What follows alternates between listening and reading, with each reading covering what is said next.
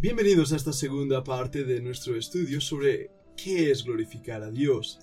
Vayamos a Juan capítulo 4 y recordemos la historia cuando una mujer se acerca al Señor Jesús y el Señor Jesús le pide a beber agua.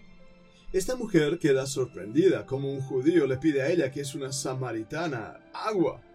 Ahora bien, el Señor utiliza ese caso para poder mostrarle el don de Dios. ¿Y quién es el que le dice, dame de beber agua? De hecho, esa es una invitación a esa misma mujer para que venga y beba del agua de la vida. Ahora bien, la mujer empieza a quedar sorprendida por este hombre que se le acerca y le habla de sus pecados.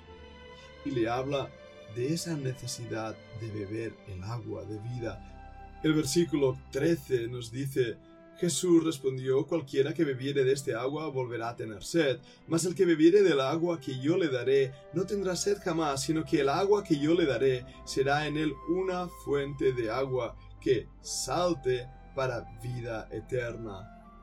Estas palabras del Señor Jesús serán repetidas más tarde en el capítulo 7 y versículo 37, donde en el último gran día de la fiesta, Jesús se puso en pie y alzó la voz diciendo, si alguno tiene sed, venga a mí y beba. El que cree en mí, como dice la escritura, de su interior correrán ríos de agua viva.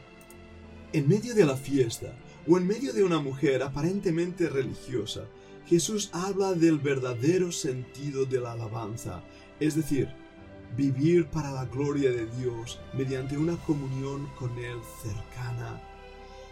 La mujer samaritana queda sorprendida el Señor le toca el corazón en cuanto a su propia condición en su vida. Había tenido cinco maridos y el que ahora tenía no era su marido. En ese momento, la mujer cambia la conversación hacia las cosas religiosas. Oh, Señor, parece que eres profeta. Nuestros padres adoraron en este monte y vosotros decís que en Jerusalén es el lugar donde se debe adorar. Este es un claro y evidente ejemplo de ¿Cómo escapamos cuando somos confrontados con la verdad? Cristo había venido a dar de beber a esa mujer. Esta mujer estaba sedienta en sus pecados, pero ella cubría su sed y su propia miseria en los actos religiosos. ¿Dónde hay que adorar? ¿De qué forma hay que alabar a Dios? ¿Con música sacra? ¿Con órgano? Esa música conservadora unida a las formas clásicas del siglo XIII-XII. O tal vez deberíamos utilizar formas contemporáneas de música con ritmos de rock, heavy metal, rap o cosas que nos hagan mover el cuerpo. Tal vez sería bueno adorar a Dios levantando nuestras manos, tocando las palmas, moviendo nuestros cuerpos al vaivén de una buena velada o tal vez deberíamos simplemente postrarnos de rodillas y temerosamente ni mirar tan siquiera al altar. ¿Cómo podemos adorar a Dios? ¿De qué formas? Estoy convencido que ni tanto liberales o tampoco conservadores alcanzan a adorar a Dios como Él es digno. La música, los himnos, las canciones, las letras de algunas de esas canciones no superan en absoluto lo que es la santidad de Dios. Y de hecho, aunque pueda asombrarnos, no hay duda alguna que la música en su origen aquí en la tierra está ligada al oscurantismo, al espiritismo, a la brujería. Estudios profundos nos revelan la historicidad de lo que estoy diciendo y nos enseñan que ya desde tiempos antiguos, desde Tubal Caín en Génesis, hasta los grandes imperios de Babilonia, Sumer, Egipto, Grecia o Roma, la música era utilizada para elevar al, hombre a un éxtasis con lo divino, a una conexión con lo eterno. Pero no era una conexión con Dios, sino con el mundo del ocultismo.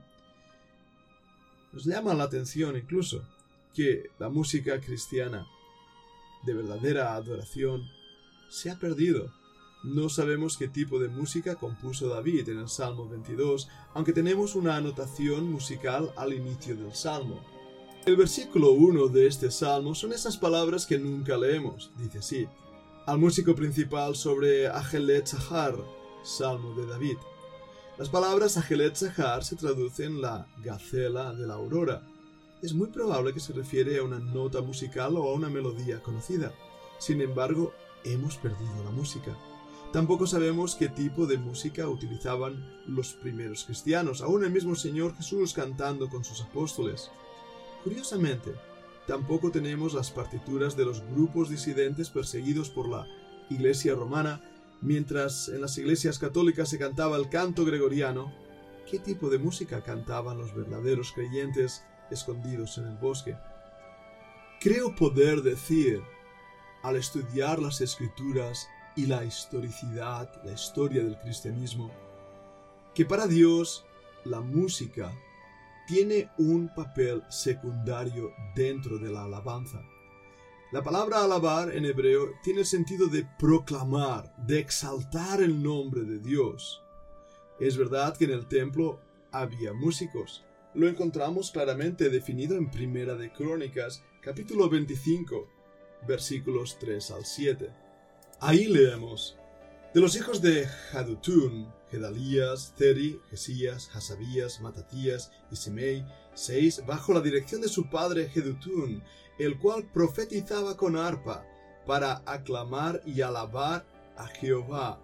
Observad bien el uso del arpa en la profecía, pero observad que él no estaba simplemente cantando, sino aclamando, alabando, y esa es la palabra que quiere decir justamente el poder proclamar. El versículo 6 nos dice, y todos estos estaban bajo la dirección de su padre en la música, en la casa de Jehová con címbalos, salterios, arpas para el ministerio del templo de Dios. Asaf, Jedutun y Ehamán estaban por disposición del rey, y el número de ellos con sus hermanos, instruidos en el canto para Jehová, todos los aptos, fue 288. Aquí vemos esa combinación perfecta de la proclamación de la palabra utilizando los instrumentos musicales tales como el arpa y a la vez la música cantada por la voz humana para la adoración divina. Una vez más, no sabemos cómo lo hacían, pero muy probablemente ese tipo de himnología no era como los himnos que cantamos con una gran influencia anglosajona, eran músicas orientales centradas en la cultura hebraica y por lo tanto extrañas también para nosotros. Así que vuelve a surgir la pregunta, ¿cómo debemos adorar a Dios? ¿Qué tipo de música entonces? ¿Qué tipo de instrumentos? ¿Cómo debemos hacer? Levantando las manos, bajando las manos, de rodillas, de pie. ¿Qué es lo que la Biblia enseña? Vayamos de nuevo a Juan, capítulo 4. Oigamos lo que Cristo tiene que decir en cuanto a esto. Jesús respondió a la mujer en el versículo 21. Mujer, créeme que la hora viene cuando ni en este monte ni en la Jerusalén adoraréis al Padre.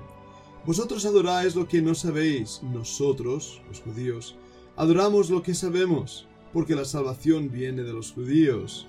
Mas la hora viene, y ahora es, cuando los verdaderos adoradores adorarán al Padre en espíritu y en verdad, porque también el Padre tales adoradores busca que le adoren. Dios es espíritu, y los que le adoran en espíritu y en verdad es necesario que le adoren. Las palabras del Señor Jesucristo ahora centran nuestra atención al darnos cuenta que Dios está más interesado en el corazón de la adoración, en el espíritu de la adoración, que en las formas religiosas de la adoración, sean conservadoras o sean carismáticas o sean católicas, todas esas formas son formas externas que no sirven absolutamente para nada si no van acompañadas del espíritu de la verdad en la verdad del espíritu. Tenemos que entender esto aún en nuestra forma de alabar al Señor, porque si no caeremos también en una religiosidad vacía, sin entendimiento, hablando como esta mujer, sí, cumpliendo lo que debemos cumplir para ser buenos religiosos, pero habiendo perdido de vista que todo lo que hagamos, sea de palabra, sea de hecho, sea que comamos o bebamos, nos recuerda la Biblia, debemos hacerlo todo para la gloria de Dios. Aquellas personas que no pueden cantar porque no tienen voz para hacerlo, igualmente pueden alabar a Dios. Aquellos que no saben cómo tocar un instrumento de música porque son torpes o nunca aprendieron solfeo, pueden adorar a Dios. ¿Cómo pues? El salmista nos lo dice claramente en el Salmo 22. En medio de la congregación te alabaré. Los que teméis a Jehová, alabadle, glorificadle, descendencia toda de Jacob.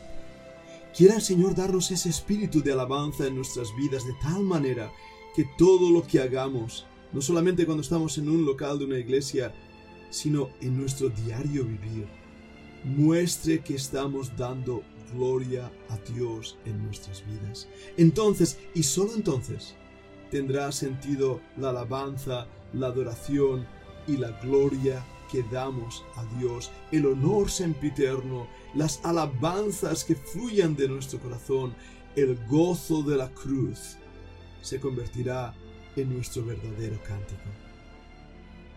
Pero ¿cómo ha cambiado? ¿Por qué hoy hay pugnas y luchas en cuanto a este tema?